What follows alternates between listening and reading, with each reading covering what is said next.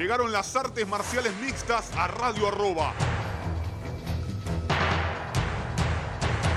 Míralo en Facebook Live, facebook.com barra Tenemos Acción. Se termina la música. Comienza Tenemos Acción.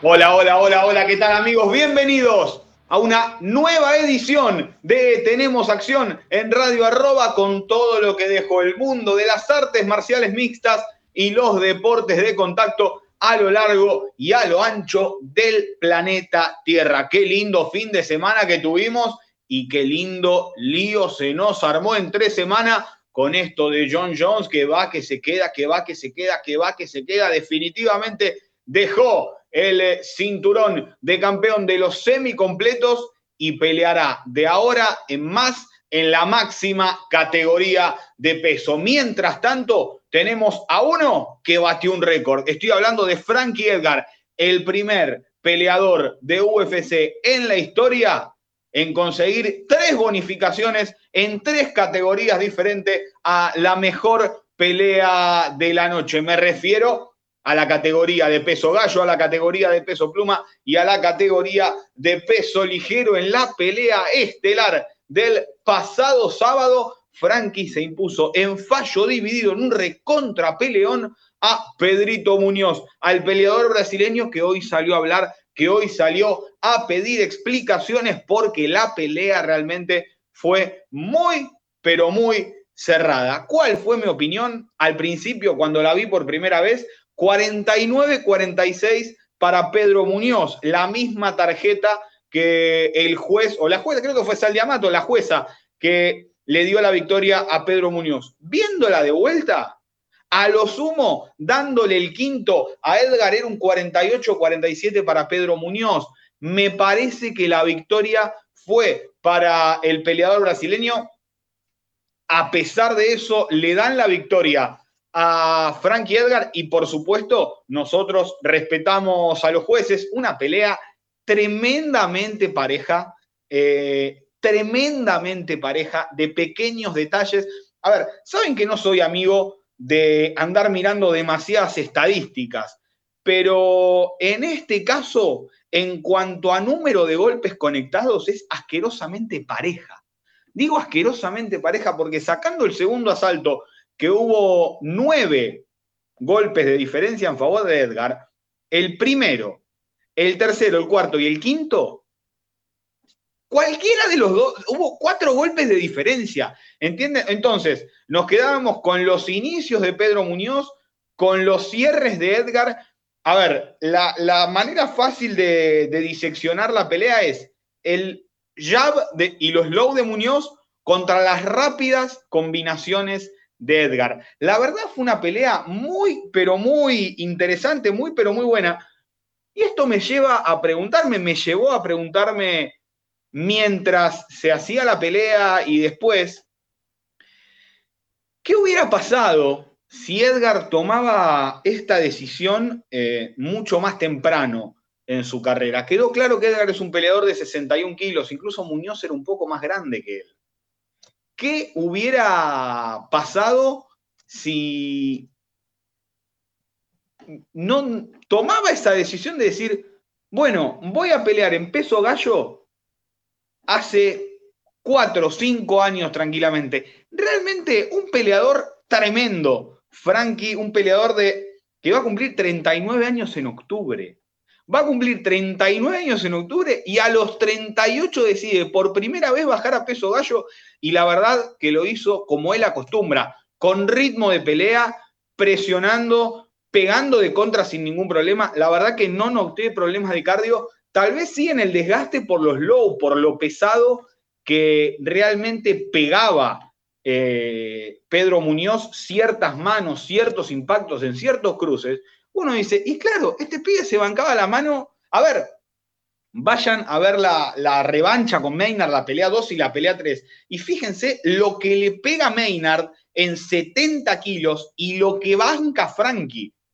Creo que, a ver, le pegó Aldo, le pegó Holloway, Lo noquearon Jung y Ortega, nada más. Lo que le deben haber, lo que debe tener la mano pesada Ortega y lo pesada que debe tener la mano Jung para noquearlo al bueno de Frankie es realmente tremendo. A ver, eh, debutó en el 2007.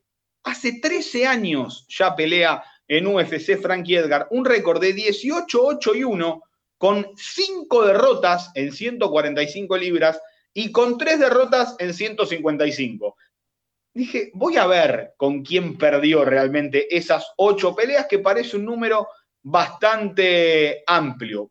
Pero esas tres derrotas en 155 libras son dos con Benson Henderson y una con Gray Maynard.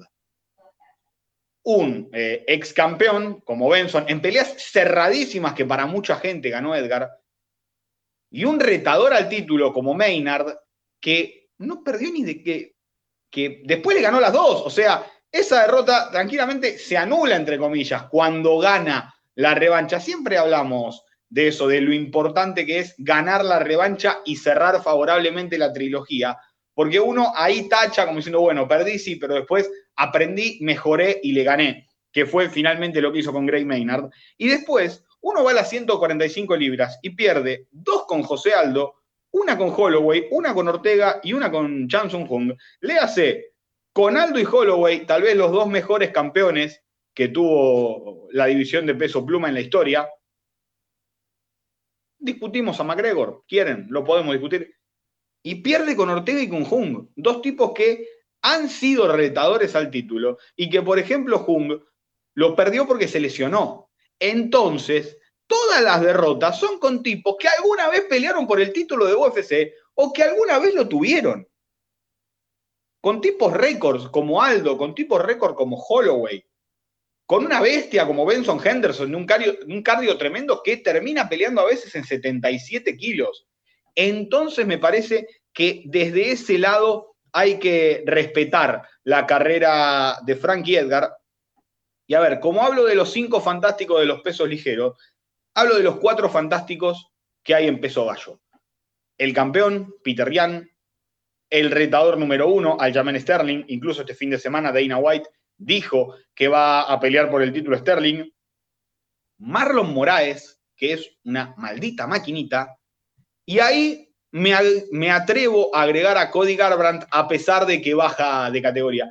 No agrego a Sanhagen aún para un 5 fantásticos porque me parece que en la pelea que tuvo que realmente hacer algo de verdad, Sterling lo pasó por arriba. Sterling le ganó muy bien. Entonces, me quedo con esos cuatro fantásticos, teniendo en cuenta que Garbrandt va a bajar y que Moraes va a pelear con Sanhagen y probablemente vaya a pelear por el título tras esa pelea, si es que le gana, me parece que lo que habíamos dicho el otro día de que fuera una buena pelea contra Chito no le va a alcanzar a Edgar. Yo creo que Edgar va a ir en busca de una oportunidad importante. Edgar va a ir en busca de una o dos peleas y pelear por el cinturón de la categoría. Dijo, tengo, voy a tener 39 años, no me jodan, no me hablen de resultados, quiero ir, ganar, quiero ir, pelear y tener lindas sensaciones, buenas oportunidades.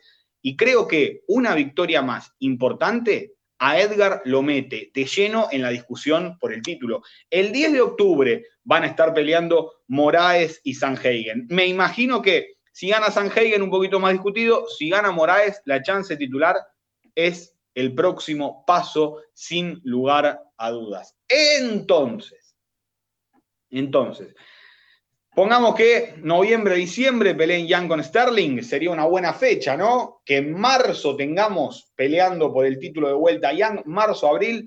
Yo creo que para julio, agosto del año que viene, si gana una pelea seria o dos, un poquito más bajas, podemos tener tranquilamente a Frankie Edgar peleando por el título de peso gallo.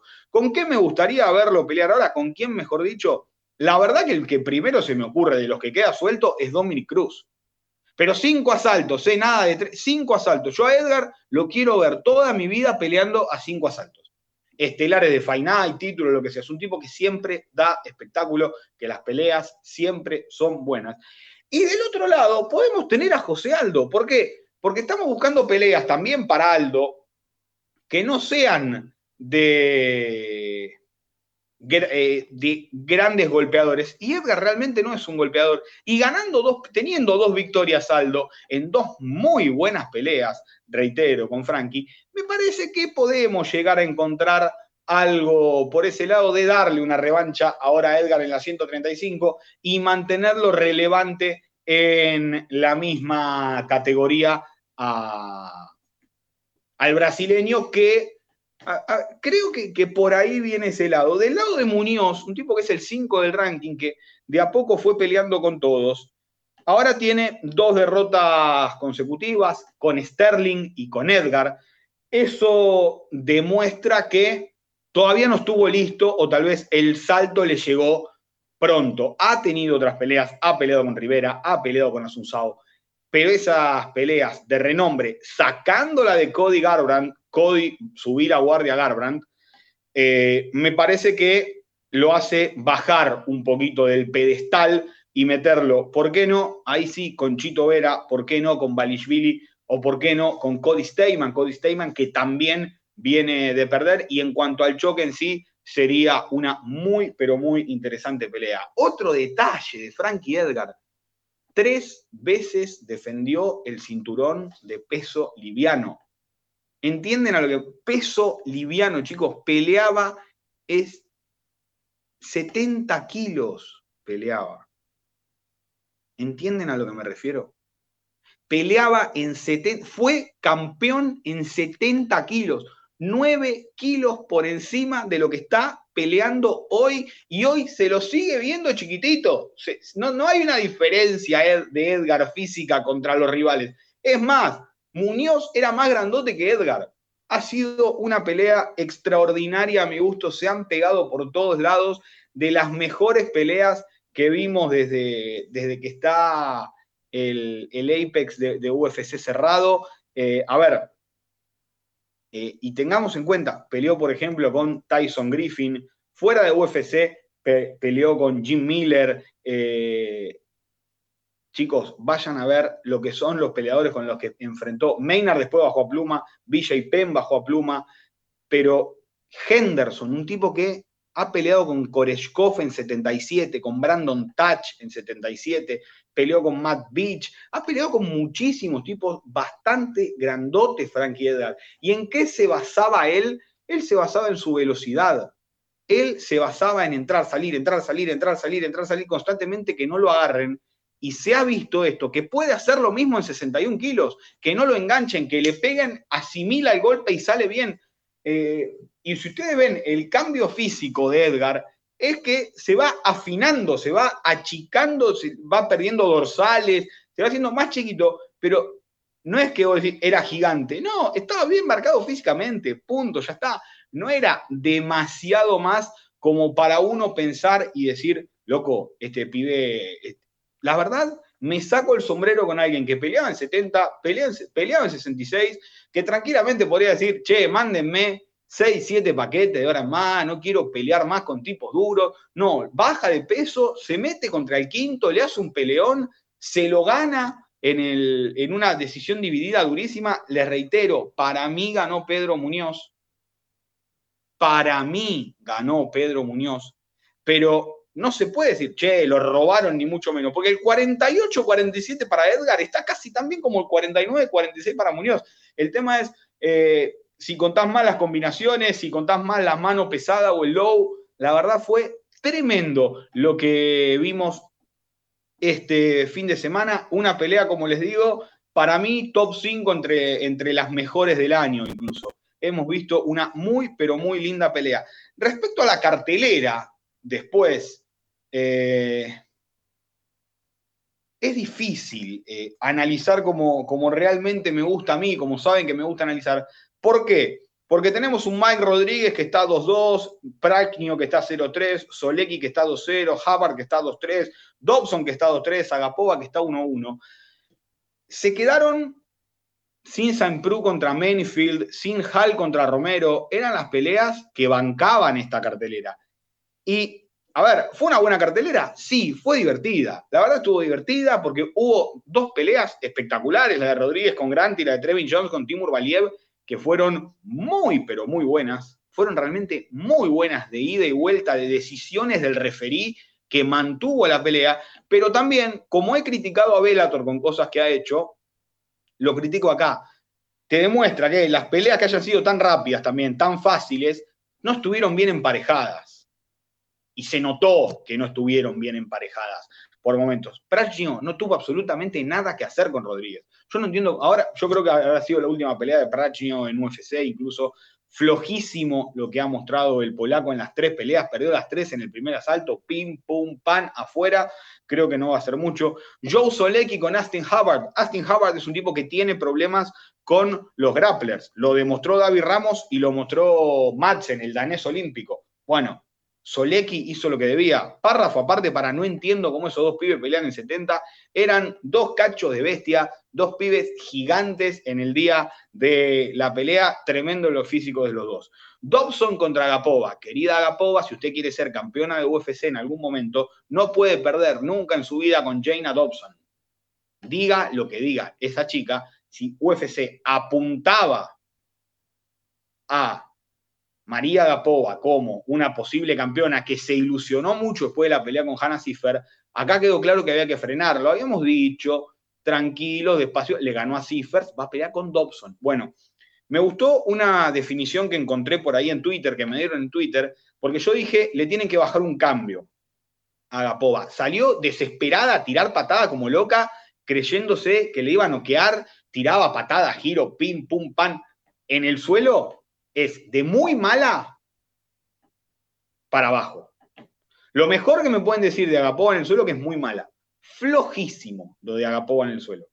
Después me dijeron, como les digo en Twitter, es como cuando está aprendiendo a jugar a la Play y uno toca todos los botoncitos justo para ver qué hace el jugador. Bueno, hizo todo eso Agapova, flojísima, muy, pero muy mal en el suelo. Y eso lo aprovecha Dobson, que estaba 1-3 en UFC y 3-4 como profesional. O sea, en récord negativo estaba Dobson, una peleadora con récord negativo en UFC, algo muy raro. ¿Para qué estaba Dobson? Para perder con Agapova. Dobson estaba para eso, para perder con Agapova. Bueno, todo al revés de la casaja de 23 años que imagino aprenderá bastante de eso. Vaya peleón hicieron Daniel Rodríguez y Dwight Grant. Los dos se habían quedado sin rival el día anterior. Eh, el peleador que, eh, Caleb Bourne, creo que era el rival de, Grant, no dio eh, grandes, o sea, motivos personales. A Takashi Sato no le dieron el apto médico. Dos pesos welter, ¿qué hacemos? Y bueno, que peleen entre ellos. Y muy linda pelea salió. Ahora el récord de Daniel Rodríguez es 3 y 0, 13 y 1 como profesional. Dwight Grant cae a 2-2, 10-3 en el campo también profesional. A ver, eh, muy bien Tonioni, a mi gusto. ¿Por qué? Porque se comunicaba constantemente con los peleadores, tanto en Grant contra Rodríguez como en Jones contra Valiev. Defendete o la paro, defendete o la paro, movete o la paro acción, mostrame que estás ok. El peleador le contestaba, moviéndose para un lado o para el otro, y por eso Cristoñoni no las paró. ¿Podría haberlas parado y nadie hubiera dicho nada? Por supuesto, nadie hubiera dicho nada porque parecía que venían bien para detenerse esas peleas. Lo cierto es que dejó el espacio necesario Toñoni y tanto Rodríguez como Trevin Jones dieron la, la voltereta como a mí me gusta decirlo. El Día Mundial de la Voltereta, viejo. Y en el Día Mundial de la Voltereta, el señor Jordan Wright hizo lo que cualquiera dice, no, yo cuando llego a UFC voy a hacer tal o cual cosa. Una de las cosas que se puede escuchar es, yo cuando llegue a UFC, el primer golpe que tiro es un giro talón. Le metió un giro talón ahí que Villanueva y lo sentó y no lo noqueó de milagro. Si vos el primer golpe que tirás en tu carrera en UFC es un giro talón, se lo pones en la cabeza al rival y tu rival se cae, macho, arrancaste muy bien. Créeme que arrancaste muy, pero muy bien tu carrera en UFC. Después lo metió en el clinch, le arruinó la, la ceja y listo, ya está.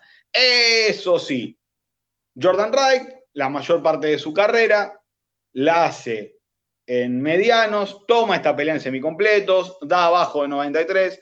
Realmente no me imagino mucho de Wright en los semicompletos, creo que va a bajar a medianos. Habría que cuidarlos también, me parece que estamos en un lindo momento para cuidar y empezar a tener buenos peleadores en, eh, para decir, che, el año, para cuando empieza a haber público de vuelta, decir, bueno, tenemos este que es nuevo, este que es nuevo, no quemarlos, no fundirlos, no arruinarlos en tirarle peleas constantemente rápido y difícil. No, tranquilo, tiempo. No apurar a los peleadores es una de las claves. Amanda Lemos le ganó a Mizuki Noe, de las peores peleas del día, sin lugar a dudas. Matthew Sebelsberger le ganó a Carton Minus, decisión unánime en tres. Y Trevin Jones le gana a Timur Valiev, nocaut técnico en el segundo. Y me quedo también, a ver, hablamos muchísimo de Valiev, un tipo que hizo un round y medio, todo lo que hablamos y bien de Valiev, hace esto, hace esto, hace esto, hace esto bien, lo hizo todo bien y se quedó. Se equivoca en un tramo Valiev, me parece. ¿Cuál es el tramo en el que se equivoca Valiev? ¿Cuál es el error? En querer buscar el knockout espectacular. Lo tenés tocado en el, casi en el piso, en cuclillas, agarrándote de la panza, seguile pegando ahí, no le tires un giro, un rodillazo volador, no, lo básico, básico, tac, tac, tac, tac. Con lo básico ganaba esa pelea. Se equivoca, no la termina ganando. Cristognoni le da esa vida más a Trevin Jones. ¿Por qué? Porque le dice, movete y Trevin Jones se mueve. Le dice, defendete y Trevin Jones, como podía, se movía, se defendía. Me saco el sombrero de vuelta con el de One. Además, acá ustedes saben, yo prefiero, yo no, no, no soy de los que van a, a, decir, no, un golpe más, qué grave, qué mal esto, ni mucho menos. Un golpe más, chicos, créanme, no pasa absolutamente nada. Dejemos ese miedo de, no, un golpe más y lo mata, porque esperemos nunca suceda, nunca pasó. Entonces, no creamos que un golpe más o un segundo más, un estrangulamiento, va a terminar con algo grave. Un golpe más está bien. Cristognoni les dio esa chance de el golpe más y se despertaron. Entonces, de esa manera es como consigue la victoria. Para Trevin Jones, la mejor semana de su vida. La mejor decisión de su vida fue a principios de agosto decir, che, me voy a ir a Las Vegas, él con su bolsito en Guam, me voy a ir a Las Vegas y me voy a poner a disposición de UFC porque tal vez me dan la oportunidad de pelear. Entonces, a ver, algo que habíamos dicho, habíamos avisado, habíamos avisado, habíamos dicho, che, ojo acá, es un lindo momento para un peleador con un buen récord, más o menos acomodadito, buena experiencia, ir y tomar la oportunidad de, de pelear. Bueno, digo, yo estoy para 6-6, 6-1, un cacho y tal vez un 70. Y de repente, Valiev se quedó sin rival el jueves, 0-800, Trevin Jones y Trevin Jones ganó. La mejor pelea, debe ser la mejor pelea de su vida, todos queremos ver pelear de vuelta a Trevin Jones y sobre todo, algo que quede claro, se llevó la mejor performance de la noche. Además, 50 mil dólares por eso. O sea, pasó de no pelear en UFC, de decir, gasto las chirolas que me quedan, a justamente pelear y ganar la mejor pelea de la noche. Trevin Jones, usted tiene todo, pero absolutamente todo mi respeto. Respecto a lo sucedido en Bellator el día viernes, tremenda victoria de Vadim Nenkov, el nuevo campeón de peso semicompleto de la compañía. Querido Scott Coker, usted que está del otro lado, yo sé que escucha Tenemos Acción, que se baja el podcast, que incluso le pide a alguien que se lo traduzca porque usted no entiende bien el inglés, deje de hablar payasadas. No puede decir que ahora usted tiene el mejor. No, se, subió de peso John Jones, yo tengo el mejor semicompleto que es Vader, porque lo hace quedar mal al pobre Vader, que se comió tremendo hiking y remate en el suelo, que le pegaron por todos lados. Otra vez lo mismo, vamos a caer otra vez en lo mismo, en decir. Eh, che, ¿qué, necesidad? Y otra cosa, ¿qué necesidad tiene Velator de seguir tomando lo que UFC no quiere? ¿Qué habíamos dicho acá de Vadim Nenkov? Ojo que le puede ganar a Vader. Lo pasó por arriba. una velocidad distinta, un poder en los golpes distinto. No lo pudo, no lo derribó fácil Vader, creo que lo derribó una vez en el primer asalto. Eh, está a otro nivel Nenkov, 27 años, dos derrotas, una con Proyaska y otra con Albertson. Con Albertson decisión dividida, ambas en Rising dejemos de creer que también está todo centralizado en los Estados Unidos, estos chicos de Rusia, Suecia, y hay que saber emparejarlo. Bellator lo primero que hace con Albertson es tirarlo con Phil Davis. Metelo con un striker. Ponelo con un striker, brother. Déjalo desarrollarse. No le pongas a Phil Davis, que tiene 4.000 años, no tiene una pelea buena en 4.000 años, y le complicás la existencia. Ahora, ¿qué hace? Ponen a Phil Davis contra Mashida. Chicos, ojalá que el que gane no pelee por el título con Nenkov. Ojalá que el que gane no pelee con el título con Nenkov. Ojalá que le den la chance a otro, que busquen, que gane alguien, porque la verdad, Nenkov está para hacer cosas en serio en la categoría. Nenkov está para hacer cosas en serio. Hay que rascar un poco, hay que buscar, hay que hacer lo que hace el FA, lo que hizo PFL, ¿Entienden a lo que me refiero? a ver, eh, el equipo de Fedor, que, tanto. Moldavski, el que le. Moldavski le pegó un baile el otro día al bueno de Roy Nelson, pero bailó, le hizo lo que quiso. Ni siquiera se preocupó por hacer demasiado. Después, bueno, también ganó Julia Badi, ganó John Salter, sigo diciendo, hay que emparejar un poquito mejor. Tenés un tipo que está 24-0 como Amosov y lo meten en preliminares después de haber ganado un estelar. Amosov pide a gritos que lo vean. 24-0 en peso welter. No tenés un retador tan claro para Douglas Lima. Y ahora Douglas Lima sube a mediano a pelear por el vacante contra Musashi. Entonces, ¿qué va a tener que pelear? Hacer más peleas. Mientras John Fitch va a pelear con Neyman Gracie. Lima va a tener que pelear, que le gana a Musashi y Lima y se haga un despelote porque va a ser doble campeón de vuelta. Eh, muy complicado. Y Corey Anderson, chicos, ¿qué fue lo más divertido que le vieron a Corey Anderson, además de ganarle por nocaut a Johnny Walker? Lo sigo esperando. ¿Ves? No hay nada. Es caer por nocaut con Blajovic. ¿Por qué UFC no pelea por esos peleadores? Porque se dan cuenta que no tienen lo necesario. No tienen el, el fueguito. Entonces, ¿para qué lo agarra Velator? Anda a buscarte uno de LFA, créatelo vos, así como hiciste con AJ McKee, por ejemplo, que lo agarraste 0-0 y lo catapultaste, que son tipos buenos, hacé lo que hiciste con Derrion Caldwell, por más que Caldwell haya perdido alguna que otra pelea, agarrá una archuleta y metelo. Tienen eh, de dónde agarrar. El tema es que van a lo sencillo, van a lo fácil y me parece que ahí patinan. Si la gente no quiere ver a Corey Anderson en UFC, ¿qué te hace pensar que quiera ver a Corey Anderson campeón de Bellator? Vamos a suponer que Corey Anderson le gana a Nenkov. ¿Y qué inventás? Lo haces pelear con Vader, lo haces pelear con Phil Davis, lo haces pelear con Magida. ¿Entienden a lo que voy? Son peleas que si quería UFC, las hubiera hecho UFC. Ahí tiene que destrabarse la, la cabeza Bellator. Ahí tiene que decir, loco, si los míos son campeones, yo puedo tener campeones que los haya creado yo. Lo hizo con Pitbull, con los hermanos Pitbull, que son estrella de Bellator. Lo hizo con Lima, por más que Douglas tuviera muchísimas peleas. Lo hizo con Michael Chandler, que ahora me parece que lo va a perder con UFC. Sí, son los últimos cartuchos de Chandler, pero me parece que Chandler va a terminar peleando en UFC. Lo hizo con Ben Askren, que lo agarró de la nada, lo metió top. Lo hizo con muchos y puede seguir haciéndolo. Bellator necesita dejar de creer que necesita justamente a Machida, que necesita eh, a Royce Gracie contra Ken Shamrock. Chicos, no jodamos. Se estaban pegando con el bastón.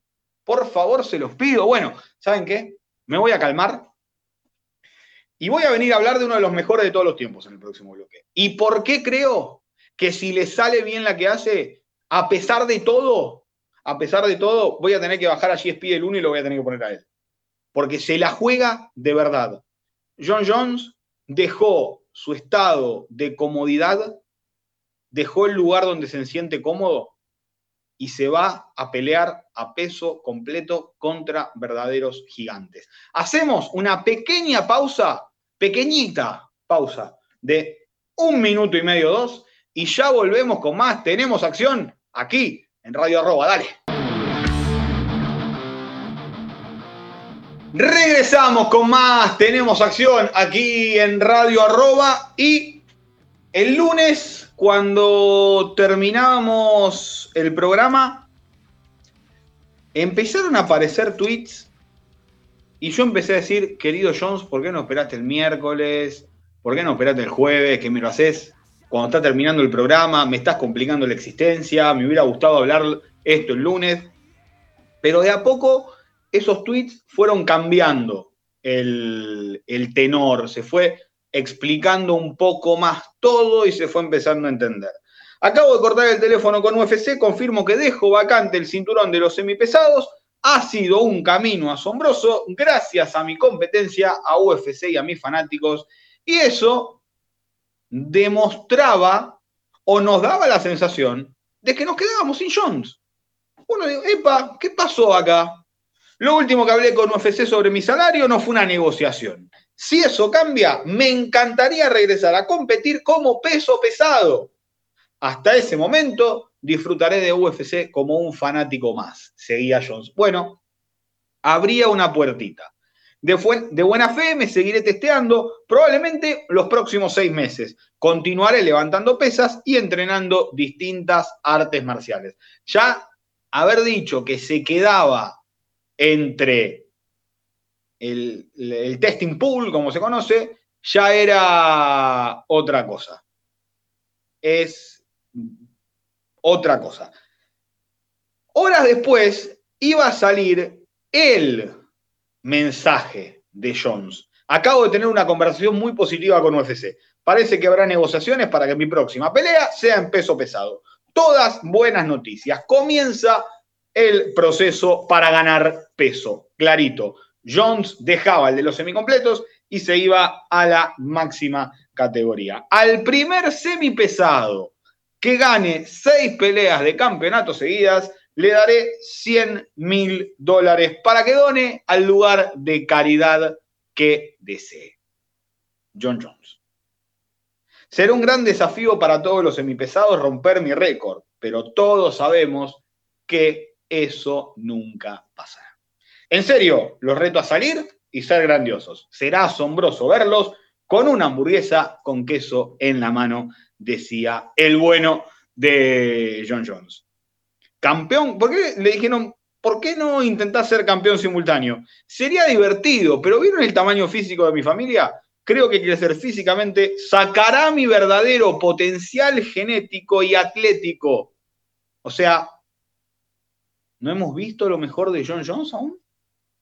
¿Posta? ¿No vimos lo mejor de Jones todavía?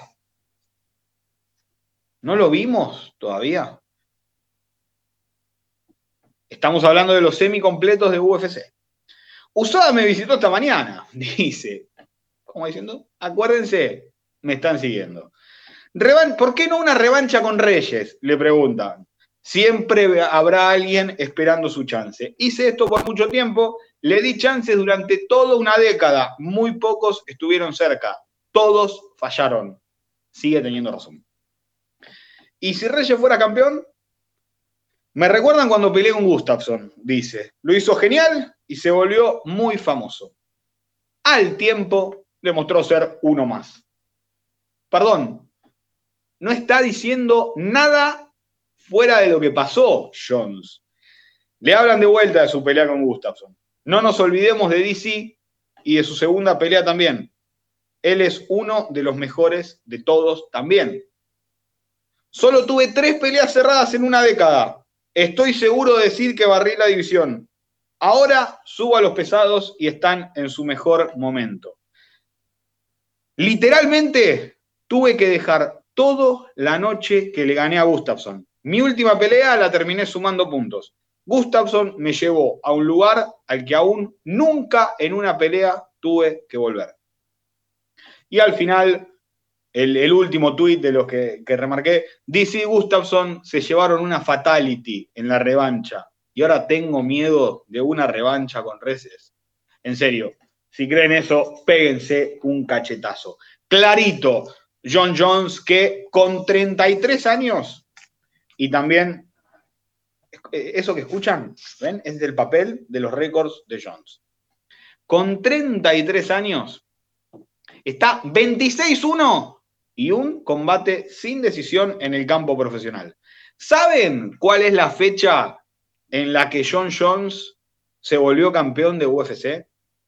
El 19 de marzo de 2011. Una década en serio dominando la categoría estuvo. Lo defendió con, se lo quitó a Shogun, lo defiende con Rampage Jackson, lo somete. Lyoto Mashida, lo somete. A Evans, le gana por decisión. A Vitor, lo somete. A Sounen, lo noquea. A Gustafsson, le gana por decisión una pelea durísima. A Teixeira, le gana por decisión. Y a DC, le gana por decisión. Tiene un problema, un accidente de tránsito del cual aparentemente huyó. Aparentemente huyó. Porque había cosas raras, se fue. Y UFC le saca el título. Esto es mayo de 2015. O sea, en cuatro años, desde que fue campeón hasta que se lo sacaron, sin haberlo perdido él, sin haberlo perdido él, peleó ocho veces por el título. ¿Entienden? O sea, ¿entienden los números que manejaba ese pibe? Vuelve en abril de 2016. Iba a pelear con DC, DC se lesiona, pelea con por el interino con Ovin Saint Prou y gana la pelea. Tal vez la peor pelea de Jones había ganado mucha masa muscular, se lo había entrenando muchísimo en el gimnasio, lento, mal, todo mal le salió. Peleaba con Daniel Cormier en julio, era la estelar de UFC 200. Le da positivo un par de días antes el doping y lo sacan de la pelea. Ahí es la primera gran, gran discusión que tiene con, con Dana White, me parece. Es el primer gran problema que tiene con UFC. Vuelve un año después, en julio de 2017 le gana a Cormier, no contest por doping. Hasta ahí vamos. Vuelve en diciembre de 2018. ¿Se acuerdan los nanogramos, esa palabra que uno no conoció hasta que pasó todo esto? Le habían quedado ciertas partículas de, una sustancia prohibida que dicen es imposible que se haya metido esto. Entonces, en Las Vegas, con esos números, Tenían que hacer una reunión a ver si lo dejaban pelear, no se podían reunir porque era fin de año. Mudaron el evento a Los Ángeles y lo pasa por arriba a Gustafsson. Lo pasa por arriba a Gustafsson, le gana fácil, nocaut técnico en el tercero, si yo mal no recuerdo. Y después defiende con Smith, con Marreta y con Reyes. Pelea cerrada, sí. Puede para muchos haber perdido una, para muchos haber perdido otra. A ver, yo creo que las únicas peleas cerradas de verdad fueron con Reyes y la primera con Gustafsson. La primera con Gustafsson, mientras más la veo, más clara para Jones me parece. La pelea con Reyes, me parece que la gana Reyes. Yo se lo hubiera dado a Reyes, pero pelear con todos estos muñecos, con todos estos, Shogun, Rampage, Mashida, Evans, Belfort, Sonnen, Gustafsson, Teixeira, Cormier, OSP, Smith, Marreta, Reyes, ¿Para qué se va a quedar? O sea, en serio lo dice. ¿Para qué me voy a quedar? ¿A qué me voy a quedar? Y tiene razón. Tiene, a ver, ¿tuvo un doping positivo? Sí. Bueno, se equivocó.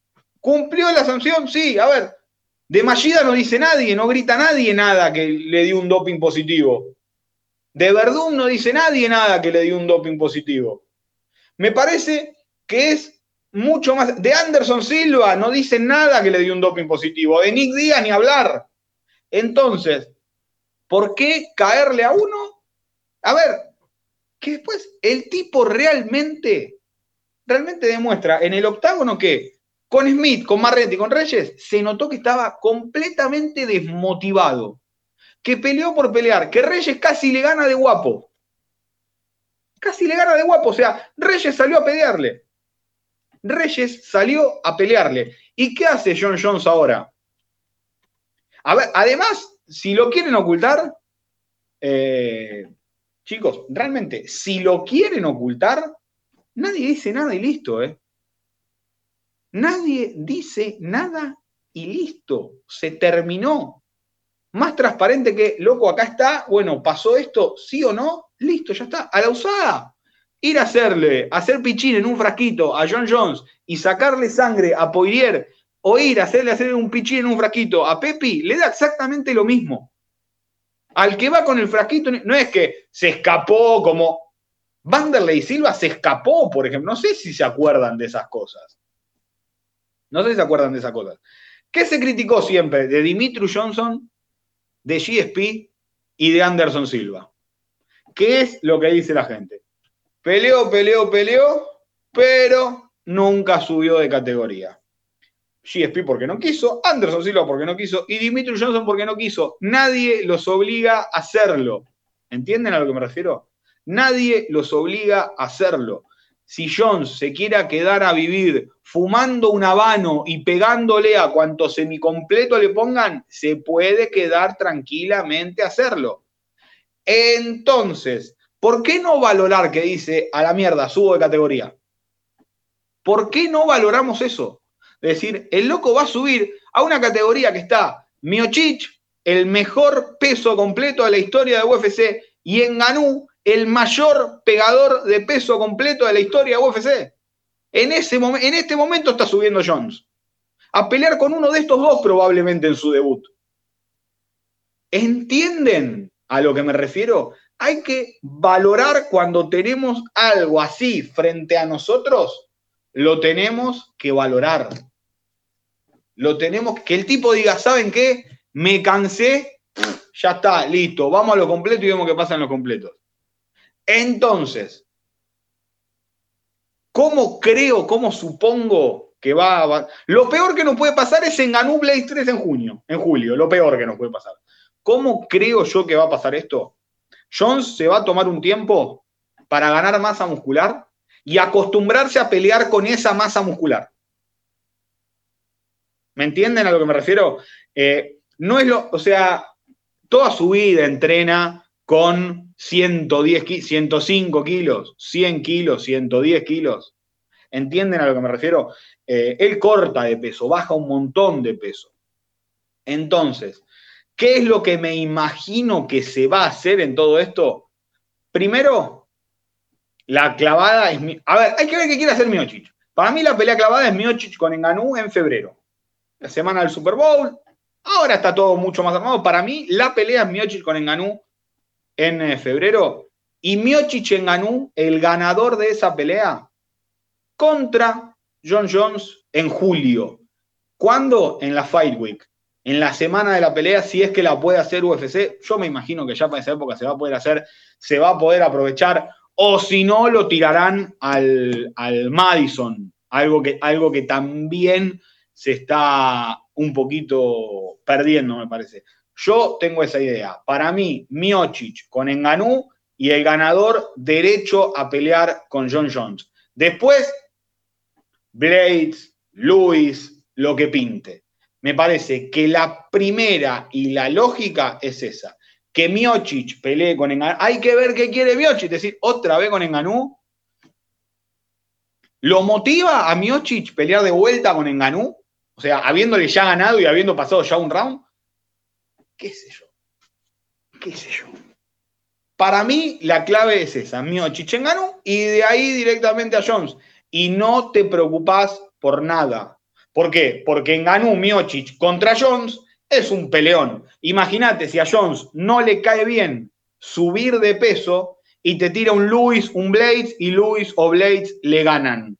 Vos vas a desarmar la pelea que tanto esperaste y que tanto quisiste por probar a John Jones, un tipo que, de nuevo, está 26-1 y un combate sin decisión.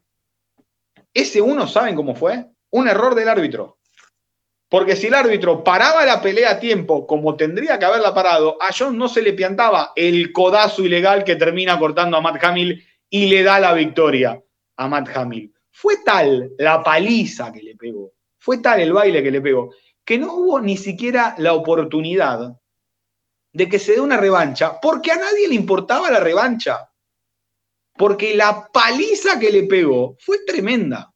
Porque el baile que le pegó fue tremendo. Entonces, en un récord casi inmaculado, porque encima de esa sin decisión con Cormier, lo noquea a Cormier. Es realmente, creo yo, a mi parecer, un tipo. El codazo sí fue ilegal. El problema fue que le metió 84 piñas antes que Matt Hamill no se podía defender y que el árbitro no la paró. si el árbitro la paraba a tiempo, a John no se le escapaba el codazo ilegal. Para nada. No se le escapaba, pero ni de casualidad. ¿Por qué? Porque si ven la pelea, lo van a entender. Todo tapado, Hamilton, todo cortado, lastimado, innecesaria. Después, ganarle a Cormier, ganarle a Gustafsson, ganarle como les ganó a todos. Para mí es un. ya saben, para mí el 1 es Pierre, el 2 Silva, el 3 Fedor. Este pibe está empezando. 33 años tiene. A los 34, como está hablando de doble campeón de UFC y no simultáneo porque él no quiso. Porque él no quiso. ¿Entienden a lo que me refiero? Es un fuera de serie que me parece se le falta respeto porque el tipo se desmotivó. Porque no encuentra frente a él un rival acorde a su nivel. Me parece que esa es la, la sensación que le termina quedando. Próximo sábado, pelea estelar Anthony Smith contra Alexander Rakic, además Robbie Lawler contra Neil Magny, Ankalaev contra Kutelava, eso y mucho más en una linda cartelera. La del próximo sábado sí. La del próximo sábado es una linda cartelera, la de UFC. De esta manera nos vamos a despedir de esta edición de Tenemos Acción. Muchas gracias a todos los que escucharon el programa en vivo en Radio Arroba. Muchas gracias a todos los que estuvieron en vivo en Twitch. Y si lo estás escuchando por Spotify, Google Podcast, Anchor o cualquiera de esas, porque estás pasando una tarde, estás yendo a un lugar y estás escuchando el programa, también muchísimas gracias para vos. Juan, como siempre, muchísimas gracias por la puesta en el aire. De esta manera nos despedimos de Tenemos Acción aquí en Radio Arroba. Chau.